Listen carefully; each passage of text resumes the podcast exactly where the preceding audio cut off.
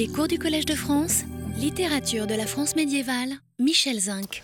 L'humilité euh, n'occupe pas la première place parmi les vertus. Nous l'avons vu. Et euh, aussi bien l'humilité ne saurait nulle part occuper la première place. En revanche, L'orgueil est le, traditionnellement considéré comme le premier et le plus grave des péchés, le péché des anges rebelles, ce qui confère à son contraire, l'humilité, une certaine importance. Rien d'étonnant donc, nous l'avons vu, si le Moyen Âge, qui fait du catalogue des vertus et des vices un élément d'organisation de la pensée morale, le Moyen Âge dont tant d'œuvres littéraires se fonde sur le modèle de la psychomachie de Prudence, est appliqué sa réflexion à l'humilité et lui est consacré des développements ou des traités entiers. Je m'interromps une seconde pour dire qu'il y a encore euh, des places au premier rang. Il ne faut pas avoir de scrupules à venir euh, au premier rang, puisque c'est moi qui invite comme euh, aux noces de l'Évangile si j'ose euh, la comparaison. Et j'appelle aux euh, nouveaux arrivants que, euh, comme nous sommes nombreux, enfin, nous sommes nombreux, je vous en remercie. la semaine prochaine, nous devrons nous réduire dans un amphithéâtre qui n'a que 150 places, de sorte qu'on ouvrira la salle 5 avec un, écran. Donc, mais en dehors des considération sur la honte du péché et sur la pénitence, sur la honte de l'aveu comme pénitence dans la confession, sur la euh, considération sur lesquelles nous nous sommes euh, étendus la dernière fois, en particulier à travers des sermons, il n'y a pas évidemment de traité sur l'humiliation. Et pourtant, poussé jusqu'au bout, le difficile paradoxe de l'humilité conduit à une fascination de l'humiliation qui ne trouve pas facilement une expression abstraite, mais qui se donne à comprendre dans les récits. Ce qui est une raison de plus, euh, euh, s'ajoutant à toutes celles que nous avons données, pour, ou à celles essentielles, mais peu nombreuses que nous avons données, pour faire des récits le terme de notre approche et l'objet réel de ce cours. Que le paradoxe de l'humilité soit difficile, cela transparaît, nous l'avons vu, à travers la définition qu'en donne saint Thomas d'Aquin, qui est pourtant un esprit limpide et un esprit qui a toujours réponse à tout. Euh, j'y vais vite, nous le reverrons. Euh, pardon euh, de ces interruptions, je suis toujours euh, maladroit avec le PowerPoint. Euh, humilitas est virtus, quaquis considerans sum defectum tenet sin infimis secundum modum sum. L'humilité est une vertu par laquelle chacun, en considérant sa propre imperfection, juge qu'il est parmi les derniers selon son ordre. Le paradoxe reste entier, L'humble ne peut reconnaître son humilité et, euh, et euh, parce que s'il la reconnaît, euh, il cesse d'être humble, et le saint, s'il veut le rester, est contraint comme de s'aveugler sur lui-même. Je l'avais commenté. Et la précision secundum modum sum, selon son ordre, laisse supposer une nuance par l'introduction de catégories, comme le fait naturellement souvent Thomas, mais en la circonstance, on ne voit pas ce que cela change euh, au fond. C'est en fait la théologie monastique qui parle de l'humilité dans les termes les plus justes, parce qu'elle cherche moins la rigueur logique qu'elle ne s'interroge sur les manifestations de la grâce, et l'humilité en est une. Et c'est donc la théologie monastique qui, pour cette raison, parvient le mieux à surmonter le paradoxe de l'humilité et pressant le mieux son lien avec l'humiliation, en particulier sous la plume des auteurs cisterciens, puis bien évidemment franciscains. Et des uns aux autres, il y a dans beaucoup de domaines une continuité surprenante si l'on voit la rupture euh, qu'introduisent euh, les, ordres mendiants, mais une euh, continuité que l'on constate dans beaucoup de domaines, par exemple dans l'encadrement de la euh, spiritualité des laïcs. Les ordres mendiants ont souvent pris le relais euh, des cisterciens. ce sont les cisterciens d'abord qui s'occupaient des béguines et des béguins, puis sont été les, euh, ça a été les mendiants, etc. La définition que donne Saint Bernard de l'humilité dans le degradibus humilitatis et superbie, les, échelons de l'humilité et de l'orgueil, et quelle est la vertu par laquelle l'homme, dans une vraie connaissance de soi-même, devient vil à ses propres yeux. Humilitas est virtus, qua homo verissima sui cognitione sibi euh, ipsi vilescit.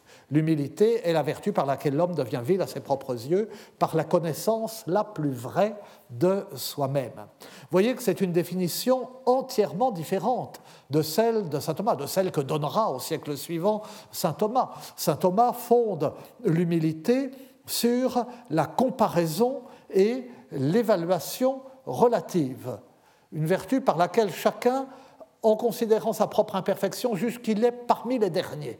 Une comparaison. Pour Bernard de Clairvaux, l'humilité est une valeur absolue.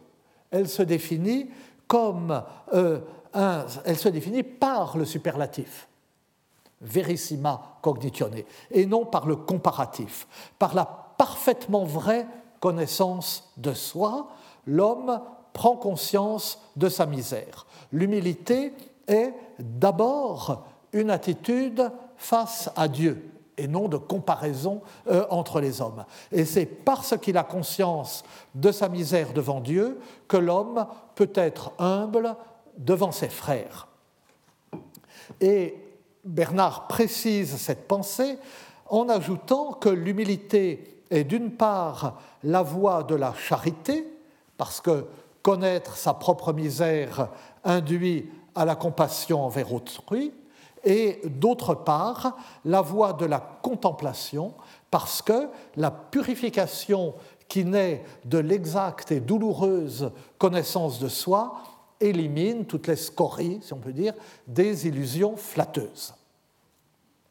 Mais en réalité, le lien entre l'humilité et l'humiliation apparaît moins dans ce traité que dans la méditation qui se poursuit longuement avec les, digressions et les méandres euh, qui caractérisent cet ouvrage et qui caractérisent la manière de Bernard de Clairvaux d'une façon générale. C'est peut-être pour cela que je me sens proche de lui. Hein.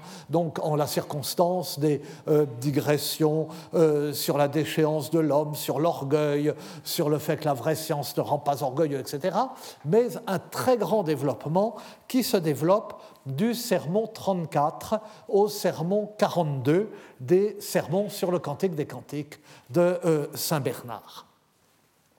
Le sermon 34 est tout entier consacré à l'humilité à partir d'un verset du Cantique interprété comme une réprimande et donc une humiliation infligée par l'époux euh, à l'épouse signoras teo pulcra inter mulieres gredere, et abi post greges sodalium tuorum, et pasque edos tuos juxta tabernacula pastorum. Si tu l'ignores, ô belle entre les femmes, sors et suis les troupeaux de tes compagnons et mène paître tes chevreaux. Ce que Bernard euh, interprète comme une sorte de, réprimande, cette sorte d'ordre euh, sévère. Et il dit, Dieu ramène à l'humilité ramène, dit-il, à l'échelon de l'humilité. Enfin, il fait descendre de l'échelle, il ramène ad gradum euh, humilitatis, tout la même image que dans le euh, De gradibus humilitatis et superbie. Dieu ramène ad gradum humilitatis par l'humiliation ceux qui aspirent à de grandes choses dans l'ordre spirituel.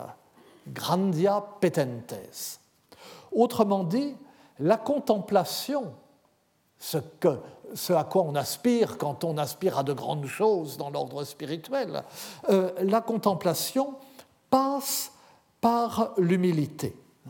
Comme le dit aussi euh, le De Gradibus Humilitatis, et selon l'esprit constant de la spiritualité cistercienne, dont euh, dans les années passées, à d'autres occasions, nous avons eu l'occasion de parler, cette spiritualité cistercienne qui n'envisage la montée vers Dieu que coupée de redescente ou de retombée dans l'humble retour euh, sur soi-même ou dans la pratique des œuvres de charité. Et pour le reste, sermon 34 fait l'éloge de l'humilité volontaire opposée à l'humiliation involontaire qui n'est en elle-même d'aucun profit spirituel. On peut être humilié et n'en tirer aucun profit, euh, au contraire. Et c'est, euh, si l'on veut, le premier stade de la relation entre humilité et humiliation, mais un stade qui est parfois dépassé, nous allons y revenir. Et plus loin, euh, à l'autre bout de, ces euh, digressions auxquelles je faisais allusion, le sermon 42 s'étend sur les circonstances où des réprimandes, de justes réprimandes, sont reçues non avec une humble douceur, mais avec mépris, impatience, impudence. Et puis, euh, il analyse, euh, Bernard, qui parle volontiers de lui-même, qui revient volontiers sur lui-même, analyse les sentiments qu'il éprouve, lui, Bernard de Clairvaux, quand un frère méprise la réprimande qu'il lui adresse. Et surtout, ce sermon distingue une double humilité. La première brûle du feu de l'amour, et est le fruit de la charité. La seconde est froide et est le fruit de la vérité qui nous fait découvrir notre nullité notre misère. Nous la subissons alors que nous vivons la première, dit-il, comme un élan d'amour et d'oubli de soi qui porte vers Dieu. Et cette distinction permet au passage, pour le coup c'est presque une digression, mais pas tout à fait, permettent au passage de comprendre une apparente contradiction entre, entre les passages, justement, euh, entre les développements nombreux dans son œuvre que Bernard consacre à l'humilité. Dans un de euh, ses euh, sermones peranum, donc des sermons pour, selon le cours de l'année liturgique, dont le thème est précisément l'humilité, il raconte qu'un de ses moines est venu le trouver et lui a dit avec des larmes, lui a avoué avec des larmes que pendant l'office, son regard était tombé sur un autre moine. Et euh, il avait dénombré dans cet autre moine euh, 30 vertus qui lui manquaient à lui, dont lui-même n'avait pas aucune. Et n'en avait aucune. Et Bernard loue son humilité Bernard, au lieu de lui dire qu'il aurait mieux fait de pas penser à autre chose pendant l'office et de pas regarder euh, son petit camarade, Bernard loue son humilité et observe qu'il avait peut-être, au fond, plus de vertu que celui euh, qu'il admirait. Euh, voici le passage que vous avez sous les yeux dans les deux langues et que je ne lis qu'en français il arriva une fois à un frère laid de passer tout le temps de l'office de nuit dans une méditation élevée. De grand matin, il m'entraîna au parloir et se jetant à mes pieds. Malheureux que je suis, dit-il, je regardais cette nuit pendant l'office un moine en qui j'ai compté trente vertus dont je ne trouve pas même une seule en moi. Et, ajoute Saint Bernard, peut-être que ce moine n'avait aucune vertu aussi grande que l'humilité même qui poussait ce frère à prendre exemple sur lui. Ce calcul des vertus, cette comparaison entre soi et l'autre, annonce la définition de l'humilité selon saint Thomas, plus qu'elle ne réponde à l'esprit du De Gradibus Humilitatis et des sermons sur le cantique. Et euh, ce calcul des vertus, cette comparaison, semble relever précisément de la froide humilité née du savoir de sa propre misère. Mais c'est aussi dans un des sermones peranum, de ces sermons pour l'année liturgique, qui ne s'adressent pas seulement aux moines, mais à un public plus vaste et euh, qui euh, ont donc des, des vues plus modeste d'une certaine façon, plus accessible euh, à un public euh, non instruit moins élevé dans la méditation spirituelle. Vous savez que les, sermons sur le cantique des cantiques commencent par euh, Vobis, Fratres, Alia comme des Seculos, je ne sais pas comment il dit, etc.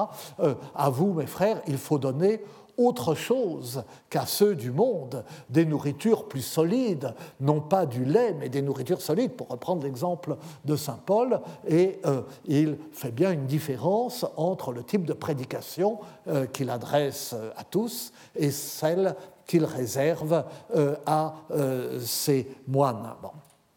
Donc là, c'était dans un des sermons Sperano.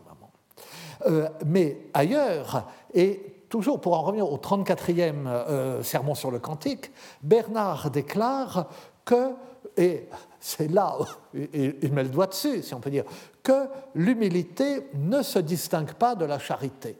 En fait, l'humilité et la charité, c'est la même chose.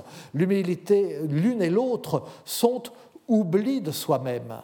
Et c'est la définition même de l'humilité brûlante née de l'amour. Compter les vertus du voisin, ce n'est pas s'oublier soi-même. Mais ni euh, propterea dixi, anc voluntariae humilitatis peciem, non redargutione veritatis, sed caritatis intranos infusione creari. Et c'est pourquoi j'ai dit que cette sorte d'humilité volontaire n'est pas produite en nous par la vérité qui nous démasque, mais par la charité qui se répand euh, en nous, qui est infuse en nous. L'humilité qui accepte la réprimande évite ainsi l'humiliation. Et Bernard, nous l'avons vu, oppose l'humiliation acceptée qui, loin d'être humiliante, se métamorphose en glorieuse vertu d'humilité, à l'humiliation subie sans le profit de cette conversion. L'humilité acceptée, la réprimande acceptée, c'est un peu comme ce que dira euh, Saint Bonaventure, dont euh, nous parlions euh, la dernière fois, hein, de ces péchés confessés et absous mais dont tous auront cependant connaissance euh, au jour du jugement, mais qui à ce moment-là apparaîtront comme les glorieuses cicatrices d'un vétéran et non pas comme une honte. Eh bien, c'est un peu la même chose avec euh, l'humilité acceptée. Et Bernard dit Quanti humiliantur qui humiles non sunt Combien sont humiliés sans être humbles? Au contraire, est autem humilis qui humiliationem, pardon, convertit in humilitatem, c'est l'humble qui transforme l'humiliation en humilité. Mais l'humiliation dont il parle est la bonne humiliation, celle qui est infligée par Dieu dans sa bienveillance pour ramener l'homme à l'humilité, et dont le maître ou l'abbé peut être l'instrument la véritable humiliation, la seule qui mérite à nos yeux ce nom, et celle qui, nous occupera, c'est euh, la mauvaise humiliation, l'humiliation malveillante, l'humiliation qui vise à dégrader. Que cette humiliation-là puisse être source de sainteté, c'est ce que ne cesse de répéter et de montrer les vies des martyrs, par exemple mais euh, c'est ce qui apparaît encore plus lorsque la souffrance passe à l'arrière-plan et que l'humiliation, loin d'en être l'assaisonnement, est la seule souffrance. Lorsque euh, le martyr est euh, dépecé, écorché, qu'on coupe les seins de Sainte Agathe, qu'on ne sait pas quoi, bon, ça fait mal. Donc on voit d'abord la souffrance. Mais il y a à côté, euh, non pas derrière la souffrance, mais avant la souffrance, l'humiliation de ce traitement. Et c'est l'humiliation qui apparaît lorsque euh, euh, et qui saute aux yeux lorsque la souffrance est nulle. Et chez Saint Bernard lui-même, de façon très significative, le développement le plus remarquable sur l'humiliation chrétienne. Ne se trouve pas dans le prolongement des considérations que je viens de rappeler, mais dans une lettre où Saint Bernard compare l'inversion des valeurs chrétiennes au regard de celles du monde. Euh, inversion qui fait de ceux qui se conforment aux valeurs chrétiennes un objet de risée pour le monde. Il compare cette inversion à la posture inversée du jongleur qui marche sur les mains, la tête en bas, et qui est lui aussi méprisé et raillé. Alors, euh, cette lettre, cette lettre à euh, son disciple Augier du Mont-Saint-Éloi, à laquelle Don Jean Leclerc avait consacré il y a longtemps un, très bel article, le thème de la jonglerie dans les relations entre Saint Bernard, Abélard et Pierre le Vénérable, dans le euh, grand colloque euh, Pierre Abélard, euh, Pierre le Vénérable à Cluny en 1972. Cette lettre, je ne peux pas la commenter ici comme elle le mériterait, car j'en ai déjà parlé. Et vous savez que la règle du Collège de France est la nouveauté, on ne doit pas se répéter. Or, j'ai déjà étudié cette lettre vers en 98 ou 99 dans un cours du Collège de France et l'essentiel de cette étude est repris dans mon livre Poésie et conversion au Moyen Âge euh, de, 2003, euh, même pas 161, 170. Bon. Mais euh, donc je ne devrais pas en parler du tout. Mais cependant, il m'est difficile de ne pas en parler du tout. Et je ne peux pas éviter d'en rappeler d'un mot euh, la teneur, ni au moins de la, citer. Malgré les conseils de Bernard, Augier a démissionné de sa charge d'abbé et s'est retiré dans euh, l'établissement de, de chanoine régulier d'où il venait. Et Bernard prend acte d'une décision euh, qu'il désapprouve, même si elle est dictée par le désir d'Augier de vivre sa vie de foi dans l'obscurité et le silence, sans être troublé par les soucis de l'abbatiat, sans subir la tentation de la vaine gloire à laquelle n'échappe pas l'abbé d'un grand monastère, et il donne à son ami, à son disciple, des conseils sur la façon de mener désormais sa vie religieuse. Euh, et il ironise tout de même un petit peu sur le fait que l'autre lui demande conseil avec déférence hein, et euh, l'accable de compliments, mais ne suit pas ses avis, puisqu'il lui avait déjà dit de rester avec. Enfin, et, et, alors, euh, je ne peux pas non plus éviter de citer, si long soit-il, le passage décisif de cette lettre. Donc, vous avez sous les yeux, je le cite en deux temps, euh, le latin et je lis la traduction. En fait, et pour ne pas m'excuser de ce misérable opuscule en invoquant les circonstances, la seule chose dont je puisse me vanter, c'est, comme je l'ai déjà dit souvent, de la pauvreté de ma science. Donc le, mouvement de, Saint Paul, c'est de mes faiblesses que je me glorifierai. Mais j'ai dans ma honte quelques consolations. En effet, bien que je ne fasse pas ce que tu m'as demandé, si je ne t'envoie pas ce que tu espérais, tu constates que je voulais le faire. Que l'intention suffise là où tu vois que, que l'intention suffise là où tu vois que manque la capacité à l'accomplir. Et bien que cela ne te soit d'aucune utilité, cela est profitable à mon humilité. De fait, tant que le sot ne parle pas, on le croit sage. Ça, c'est une citation de Proverbe 17-28. Car on attribue son silence non à son défaut d'intelligence, mais à la vigilance de son humilité. C'est ainsi que moi, si je continuais à me taire, on me dirait sage, mais je ne le serais pas. À présent, les uns riront de moi comme d'un insensé, d'autres feront en cachette la grimace devant mon ignorance, d'autres s'indigneront de ma présomption. Penses-tu que cela me soit d'un maigre profit moral, alors que l'humilité, à laquelle l'humiliation ne manque pas de conduire, est le fondement de tout l'édifice spirituel? Oui, l'humiliation est le chemin vers l'humilité, comme la patience celui vers la paix, comme la lecture celui vers la science. Si tu désires la vertu d'humilité, ne cherche pas à éviter le chemin de l'humiliation, car si tu n'acceptes pas d'être humilié, tu ne pourras pas être entraîné jusqu'à l'humilité.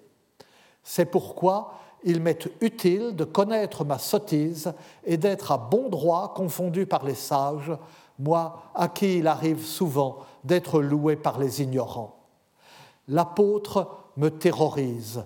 Lui qui terrorisait lui-même dit Je m'abstiens de peur qu'on ne se fasse de moi une idée supérieure à ce qu'on voit en moi ou à ce qu'on m'entend dire. De Corinthiens 12, 6.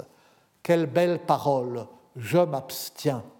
Il ne s'abstient pas l'arrogant, il ne s'abstient pas le superbe, ni celui qui convoite la vaine gloire, ni celui qui se vante de ses actions et qui soit s'attribue le mérite de ce qui est, soit ment sur lui-même à propos de ce qui n'est pas. Seul celui qui est vraiment humble s'abstient, seul il épargne son âme, lui qui a peur de croire toujours avoir ce qu'il n'a pas, veut ignorer ce qu'il a. Et suit l'ultime retournement qui confond l'exaltation et l'humiliation dans la figure du jongleur. Et c'est quelque chose, enfin, nous garderons en mémoire qui sera très important pour nous quand nous verrons, euh, nous comparons des textes de euh, l'humiliation du fou d'amour et l'humiliation du fou de Dieu. Et, euh, et voilà la suite. C'est un grand danger, en vérité, que d'entendre quelqu'un avoir de vous une opinion plus favorable que vous. Qui me donnera, allusion à Psaume 54, 7, qui me donnera d'être humilié auprès des hommes à juste titre et sur des faits vrais, autant qu'il m'a été donné d'être exalté injustement sur des faits erronés? C'est à bon droit que je ferai mienne la parole du prophète, j'ai été exalté, humilié et bouleversé. Psaume 87, 16 dans la version de la Septante. Et cet autre, je jouerai et je m'avilirai. Ah, deuxième livre de Samuel 6, 22. Autrement dit, je jouerai pour qu'on se joue de moi. C'est un beau jeu que celui qui irrite Michol et qui réjouit Dieu. Donc, allusion à la scène célèbre où David chante Danse nu devant l'arche et où sa femme, Michol, lui fait honte et lui fait des reproches. C'est un beau jeu que celui qui irrite Michol et réjouit Dieu. C'est un beau jeu que celui qui offre aux hommes un spectacle ridicule, mais un spectacle magnifique aux anges. Et ça, euh, c'est une allusion à euh, euh, la première épître aux Corinthiens 4, 9 mais qui contient une interprétation. Euh, Saint Paul dit, et c'est toujours la même idée, car, pardon, enfin c'est moi qui dis pardon par Saint Paul, euh, mais enfin si, Saint Paul dit pardon, euh, car je pense que Dieu nous a exposés, nous les apôtres, à la dernière place comme des condamnés à mort. Nous avons été donnés en spectacle au monde, aux anges et aux hommes. Et Saint Bernard atténue d'une certaine façon le texte parce qu'il postule une interprétation contraire chez les anges et chez les hommes. Ceux, on est ceux qui sont donnés en spectacle aux hommes font l'admiration des anges. Mais euh, Saint Paul n'est pas si clair. Je reprends euh, la citation. C'est, dis-je, un beau jeu que celui qui fait de nous un objet d'opprobre pour les riches, de mépris pour les superbes. Psaume 122, 4. Car en vérité, quelle impression donnons-nous à ceux qui appartiennent au monde, sinon celle de jouer quand ils nous voient fuir ce qu'ils recherchent en ce monde et rechercher ce qu'ils fuient, à la manière, à la manière des jongleurs et des acrobates qui, la tête en bas et les pieds en l'air, font le contraire de ce qui est l'usage des hommes, marchent sur les mains et attirent ainsi sur eux le regard de tous. Ce n'est pas un jeu puéril, ce n'est pas un jeu de théâtre qui provoque le désir par des ondulations féminines et honteuses et qui représente des actes ignobles, mais c'est un jeu agréable décent, sérieux, remarquable, dont la vue peut réjouir les spectateurs célestes. C'est à ce jeu chaste et pieux que jouait celui qui disait Nous avons été livrés en spectacle aux anges et aux hommes, donc la citation de euh, Saint Paul. C'est à ce jeu que nous jouons pour qu'on se joue de nous, pour être raillés et couverts de honte en attendant que vienne celui qui dépose les puissants de leur trône et exalte les humbles, donc citation du Magnificat, qui sera notre joie, qui nous glorifiera, qui nous exaltera pour l'éternité. C'est un, bel exemple du style de Saint Bernard, de la façon dont il entremêle euh, d'un seul souffle les citations et les allusions scripturaires à euh, son propre style, à lui, euh, non pas comme du copier-coller, hein, mais comme une, une, recréation littéraire. Mais pour en venir au fond, cette inversion des valeurs physiquement représentée par le jongleur qui marche sur les mains, cette inversion des valeurs qui fait que la sagesse de Dieu est folie aux yeux du monde et la sagesse du monde folie aux yeux de Dieu. Et cette inversion des valeurs dont la conséquence inévitable est qu'il est dangereux et inquiétant d'être approuvé par le monde et que les sages aux yeux de Dieu, passant pour fous aux yeux du monde, sont inévitablement humiliés par lui, voilà ce que nous trouverons bientôt dans les récits de l'humiliation du fou de Dieu. Mais avant d'en venir à eux, euh, combien de fois ai-je employé cette formule depuis le début, euh, on mesure combien l'esprit de ce passage, donc pour un commentaire détaillé, je renvoie donc de façon éhontée euh, à, Poésie et Conversion. D'ailleurs, j'avais, comme j'exploite jusqu'à la moelle ce que je fais, auparavant, euh, j'avais fait une conférence à New York qui, a paru dans les conférences Flora Groul. Euh, bref, simplement, on mesure combien l'esprit de ce passage est proche de ce que seront l'esprit et le comportement de François d'Assise.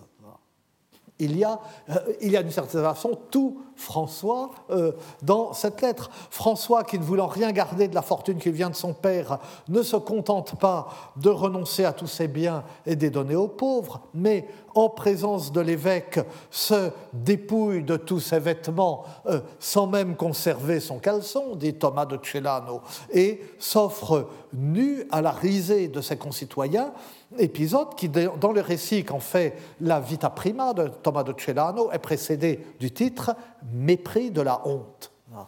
François, si proche du jongleur, François, humble poète dans sa langue natale et qui aime l'ombrien et qui aime aussi chanter et chanter en français.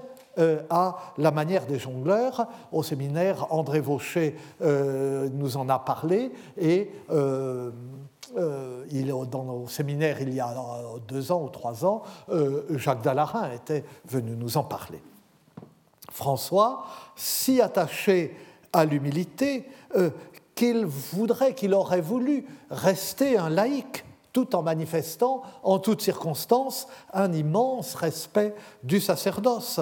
Euh, si attaché à l'humilité qu'il s'appelle lui-même et veut que ses compagnons l'appellent mineur, ce qui sera euh, le nom euh, de leur ordre. Si attaché à l'humilité en Dieu lui-même, qu'il a cette formule extraordinaire Deus semper minor que nous citait André Vaucher, qui insistait à juste titre encore sur le comparatif. Le François aussi et surtout, dont le rêve d'humilité va jusqu'à l'éloge euh, fiévreux et, si on peut risquer cet oxymore, jusqu'à l'exaltation de l'humiliation. Donc, euh, il est euh, impossible de traiter un sujet comme le nôtre sans passer par François d'Assise.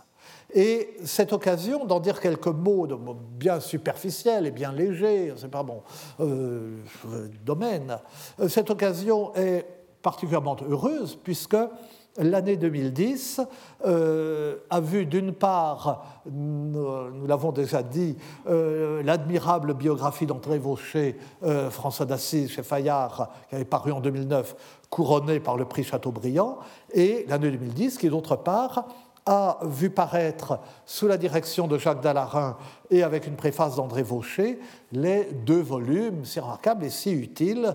Euh, François d'Assise écrit Vie témoignage, édition euh, du huitième centenaire. Il s'agit du huitième centenaire de euh, la fondation de l'ordre des frères mineurs, enfin en remontant le plus loin possible. En, 2000, en 1210, c'était à peine la fondation d'un ordre, mais enfin bon.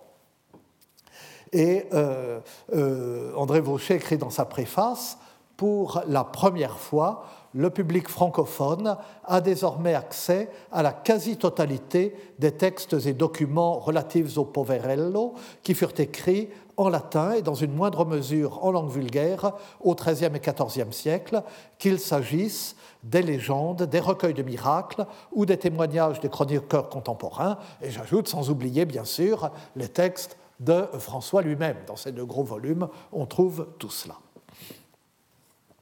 Ce que signifie euh, pour Saint François le lien entre l'humilité et l'humiliation, nous pouvons, non pas vraiment, ce serait un trop grand mot de dire euh, l'étudier parce que euh, c'est un sujet euh, presque inépuisable et un thème si central de la spiritualité franciscaine que seuls des spécialistes peuvent en parler avec pertinence. Mais nous pouvons nous en faire une idée suffisante pour soutenir notre propos à travers deux textes, que, dont nous allons dire quelques mots, deux textes, l'un et l'autre extrêmement connus. Ah, je ne prétends pas à l'originalité. Le premier, euh, c'est euh, le commerce sacré de Saint François avec Dame Pauvreté, euh, auquel j'avais fait allusion déjà. C'est un texte célèbre, c'est un texte magnifique, d'interprétation d'ailleurs un peu incertaine, que les manuscrits datent de 1227, soit immédiatement après la mort de, Saint François, mort en 1226, mais qui, enfin bon, je suis euh, doctus cum libro asinus in prato, je ne fais que citer euh, ce que j'ai lu, euh, qui serait plutôt de 1230. Mais enfin, c'est un texte très ancien de la tradition franciscaine. Comme disait mon maître Félix Lecoy, qui a occupé une chaire ici même, ce que je vous dis, hein, je l'ai lu dans un livre. Puis le monsieur qui avait écrit le livre, il l'avait lu dans un livre. Et, enfin, Donc ce texte montre François et ses frères euh, gravissant une montagne au sommet de laquelle ils rencontrent Dame Pauvreté. Et ils rendent témoignage à Dame Pauvreté et ils écoutent son, le discours qu'elle leur tient et ce discours, c'est une sorte d'histoire de la chute et du salut du point de vue de la pauvreté. C'est une sorte de euh, théologie et d'eschatologie de la pauvreté. Encore une fois, euh, Jacques Dallarin euh, nous en avait magnifiquement entretenu au séminaire il y a deux ans pour nous montrer ce que le canevas de cet ouvrage inclassable doit au roman de chevalerie, au roman de chevalerie d'aventure et d'amour, puisque euh, euh, euh, c'était une année où nous parlions des romans du Graal et c'était aimablement et docilement plié à l'exigence du thème. Mais ce n'est pas ici la pauvreté en elle-même qui nous occupe, mais le fait que la véritable humilité choisit la voie de la pauvreté parce que la pauvreté va de pair avec l'humiliation. Et euh, c'est euh, une constatation euh, qui a pour nous une résonance sociale. Si on parle de l'humiliation du pauvre, pour nous, c'est une considération sociale.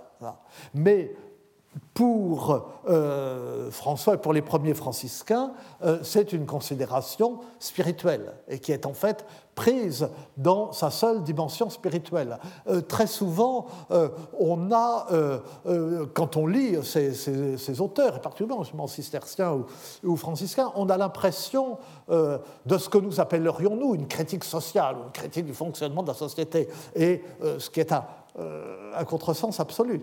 C'est interprété uniquement euh, dans le, sens du euh, comportement moral individuel et de la spiritualité. Par exemple, lorsque Saint Bernard écrit Ce monde est mauvais parce que les riches s'enrichissent des pauvres et les pauvres sont appauvris par les riches. C'est tout un programme. Euh, à ce moment-là, on descend dans la rue avec des banderoles. Mais euh, non, euh, Saint Bernard ne demandait pas. il trouvait que le monde était mauvais. Bon, ben, le monde est mauvais. il faut savoir et justement marcher sur les mains aux yeux du monde, faire le contraire de ce que fait le monde. mais seulement bon. Donc, dans le, commerce sacré de Saint François avec Dame Pauvreté, il en va de même. Et alors, mais cette idée donc, que euh, la pauvreté choisit la voie de la pauvreté, euh, la, véritable humilité, pardon, choisit la voie de la pauvreté parce que la pauvreté va de pair avec l'humiliation, cette idée trouve son expression la plus forte dans un développement qui est à la fois classique et qui prend des résonances très nouvelles dans ce texte. donc les frères s'adressent Adam pauvreté, et euh, il rappelle euh, Adam euh, il lui rend témoignage, disais-je, il lui rappelle qui elle est et ce qu'elle a fait, et les raisons qu'ils ont de l'honorer et de l'imiter. Et donc les frères rappellent à Dame Pauvreté qu'elle a accompagné le Christ dans sa passion. Développement classique en ce sens que la méditation sur la passion du Christ et sur ses souffrances occupe une grande place dans les exercices spirituels et est une des étapes euh, dans le cheminement vers la contemplation. Tous les écrits spirituels du Moyen Âge, et particulièrement, ce sera particulièrement vrai à la fin du Moyen Âge, vous voyez l'imitation de Jésus-Christ, euh, Thomas Kempis, euh, euh, se fondront sur une représentation, sur une imagination des souffrances de la passion du Christ. Et cependant, c'est un développement nouveau, parce, parce que ce développement, en faisant de la pauvreté la compagne fidèle du Christ supplicié, manifeste que l'horreur et la valeur des souffrances du Christ sont dans le mépris dont il était alors l'objet. Ah.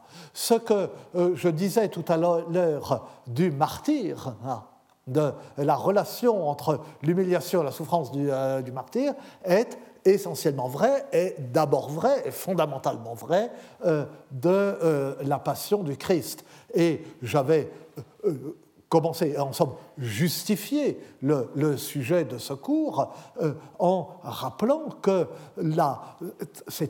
longue, ce très long récit de la passion dans les évangiles, extrêmement long euh, par comparaison à ce qui suit, c'est-à-dire la, euh, la, résurrection et les manifestations du Christ ressuscité, qui n'occupent que quelques lignes chez Saint Marc et pas grand-chose euh, de plus euh, chez les autres. C'est ce paradoxe d'une religion qui se fonde sur cette scène de souffrance et d'humiliation, que le récit de la Passion insiste autant et insiste même bien davantage sur l'humiliation du Christ que sur sa souffrance.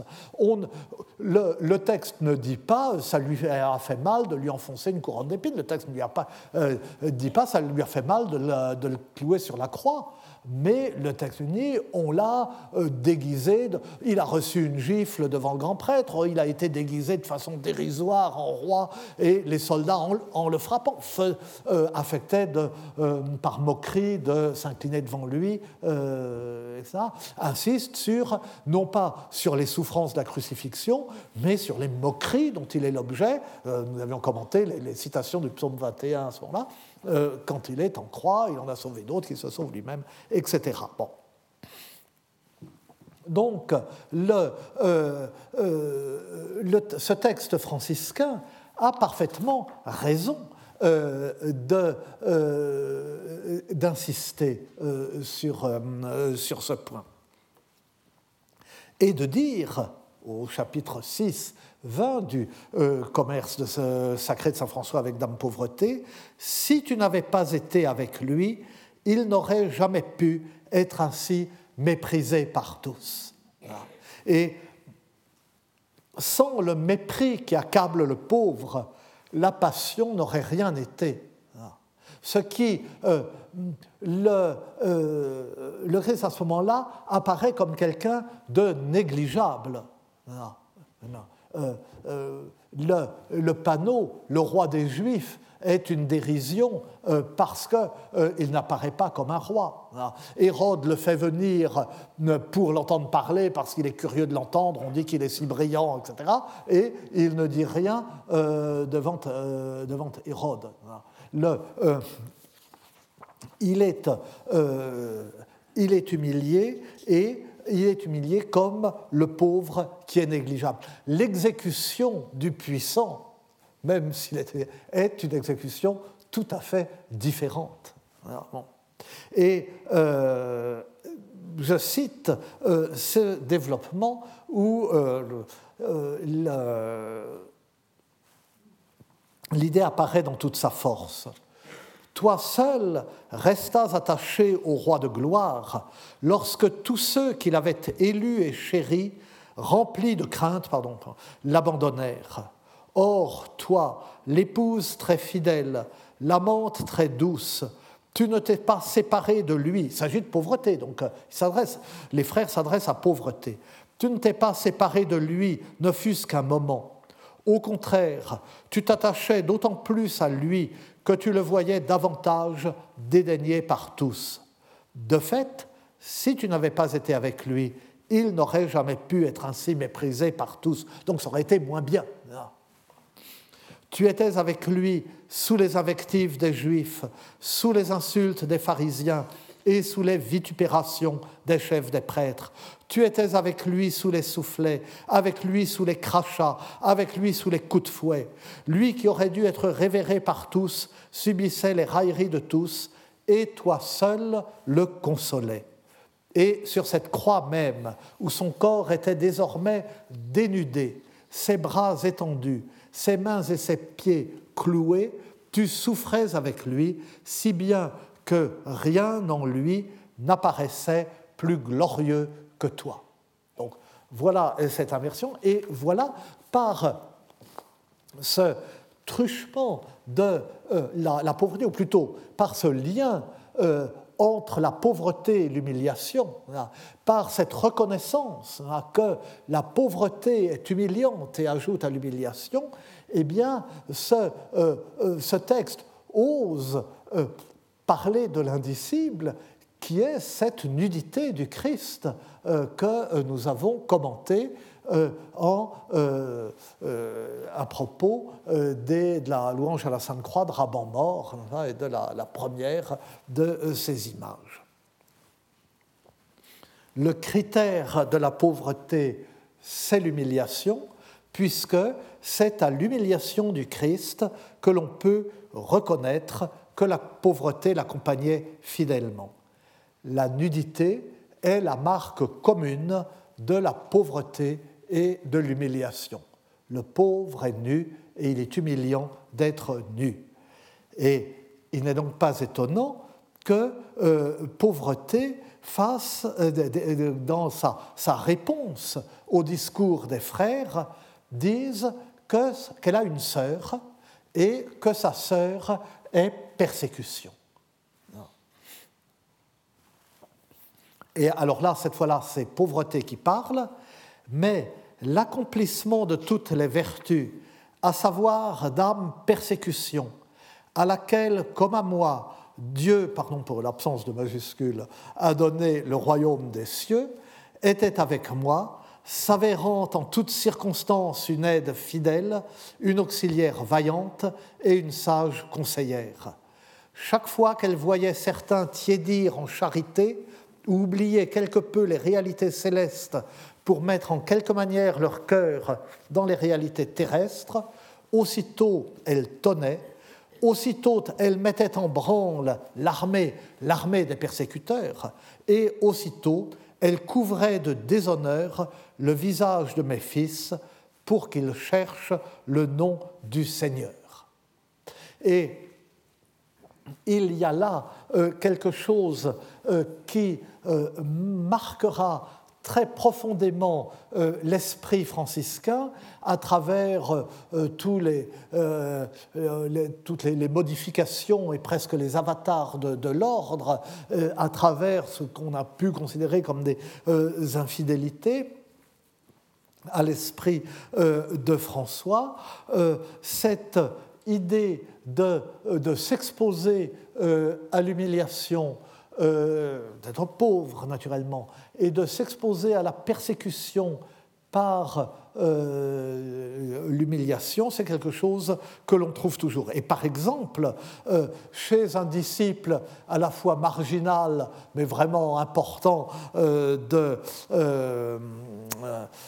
Saint François, euh, Raymond Lull, à, la charnière du XIIIe et du XIVe siècle.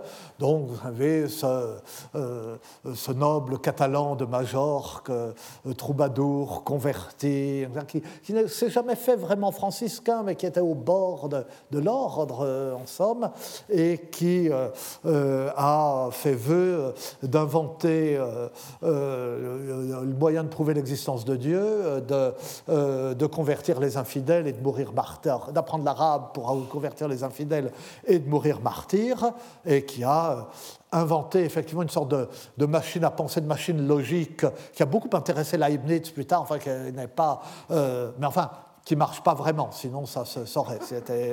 Et euh, euh, il, a appris il a acheté un esclave euh, sarrasin pour apprendre l'arabe quand l'autre s'est aperçu pourquoi il voulait apprendre l'arabe. Il a essayé de l'assassiner, naturellement, puisque c'était pour convertir les. et il a fondé un couvent, un couvent grâce à au roi du, à l'aide du roi de Majorque, le couvent franciscain de Miramar, pour que des franciscains apprennent justement l'arabe et aillent convertir les infidèles. Et il a, essayé de se faire lapider à Tunis, mais euh, ça n'a pas marché. Euh, on l'a renvoyé chez lui. Mais euh, il est bien possible qu'il soit mort effectivement martyr à un peu plus de 90 ans à Bougie, enfin, ou dans enfin très très âgé pour les pauvres. Et alors bon, il y a une, œuvre énorme en latin, en catalan, etc. Et pardonnez-moi, bon, Raymond lui, il est très connu, c'est pas la peine d'en parler. Et puis c'est c'est un sujet de cours que je n'oserais jamais faire parce que là, les spécialistes de l'UL, c'est vraiment des spécialistes de l'UL et il ne faut pas y toucher. Hein. Et euh, mais enfin, dans le livre d'Evast et de Blackern, euh, qui est, une année, j'en parlais, c'est vraiment un, roman extraordinairement intéressant hein, sur les, états du monde, en somme, un, un sur le, mariage, euh, l'état religieux, puis il devient évêque, et puis il devient, il devient abbé d'un monastère, évêque, pape, il réforme le monde. Ça a quelque chose d'Adrien VII, de, de, Frédéric Rose, du, du, baron Corvo. Enfin bref, quand le Blackern est, euh, est évêque, il donne une fonction à chacun de ses chanoines et il y a un chanoine de persécution. Et le chanoine de persécution euh, va chanter comme un jongleur dans les tavernes et les mauvais lieux, un peu comme faisait euh, Robert d'Arbrissel, euh, pour faire comme Dalarin, réunir les deux, réunir Saint-François et Robert d'Arbrissel, et par ses prises de position provocantes, il, il appelle sur ceux qui l'entendent, il invite ceux qui l'entendent à la conversion, mais il appelle sur lui-même euh, des persécutions. Des persécutions qui euh, se limitent en fait au, euh, fait qu'il il s'attire la mauvaise humeur du roi. Mais enfin, bon, enfin. Il cherche, il cherche la persécution à travers la pauvreté et le ridicule, en somme, de l'état de jongleur. Mais il y a un autre texte qui livre un témoignage plus personnel et dans lequel Saint François, et là ça euh, cherche l'humilité, enfin c'est un texte de Saint François, euh, on rapporte des propos de Saint François, Saint François cherche l'humilité dans l'exaspération euh, l'exacerbation de l'humiliation. Ben, c'est ce texte intitulé La vraie joie des Vera Laetitia que, dont nous parlerons la semaine prochaine. Je vous remercie. Retrouvez tous les contenus du Collège de France sur www.colège-2-france.fr.